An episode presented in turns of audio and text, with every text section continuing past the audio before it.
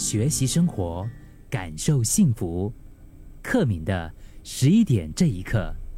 如果我们说把人与人之间的关系，哈，就是不管是公事也好，呃，私底下的交情也好，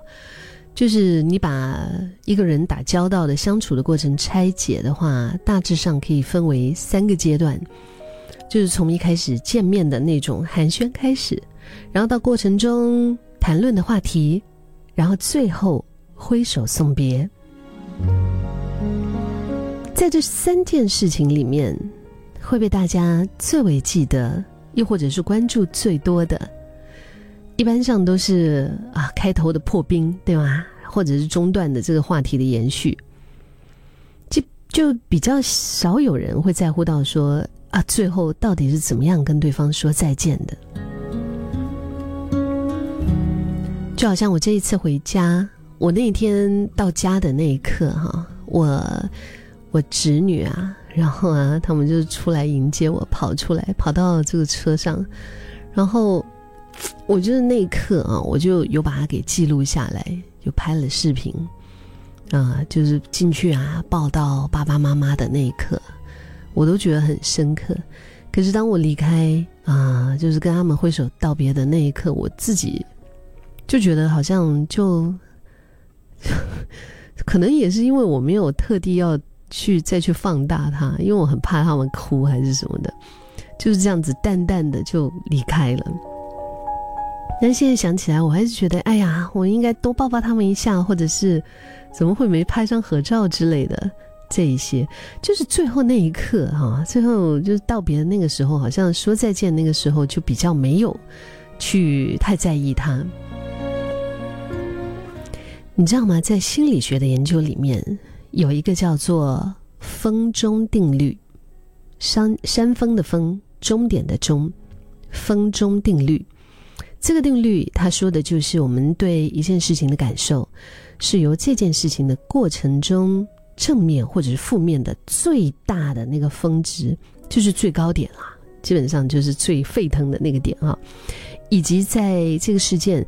最终时候的那个体验所决定的。比如说，你去一家餐厅吃饭，哇，灯光美，气氛佳，然后东西又好吃，整个用餐的过程你心情非常的好，嗯，结果呢，就在你离开餐厅的前一刻，哈，你不小心跟餐厅的服务人员撞了，然后食物泼了一身，然后他还用很凶的口气就是对你说话，怎么怎么这么不小心，啦啦吧？你可以想象嘛？即使你前面的分数再高。就是不管在这家餐厅之前灯光多么的美，气氛多么的佳，东西多么的好吃，就是你经历到最后结束之前的这个感觉，你会对这家餐厅的整体印象啊，依然会是很糟糕的。反过来说，如果你今天整个吃饭的体验其实就一般啊，也没有特别怎么样，但是在结账的时候呢？服务人员不但态度非常的好，他还看出你的不开心，他主动送了一堆礼物，而且他还大大的打了折扣给你，啊，最后呢还非常诚心的道歉，说他们下一次绝对会用力改进，就是提供给你更好的一个用餐的体验。那即使你本来可能不太开心的，但是就是这样子经由最后的这个加分的举动。其实你可以有很大很大的几率去翻转对这家餐厅的评价，甚至你真的愿意多给他们一次机会，就是觉得说好啊，我下一次还会再来。所以有没有发现，在上面这两个例子里面呢，最后一刻的接触，其实才是大大影响你对这个事件印象分数的一个关键。所以，我们回到人与人相处的过程。你在这一场会面或者是对谈当中，最后一刻的行为，其实对对方心里面的印象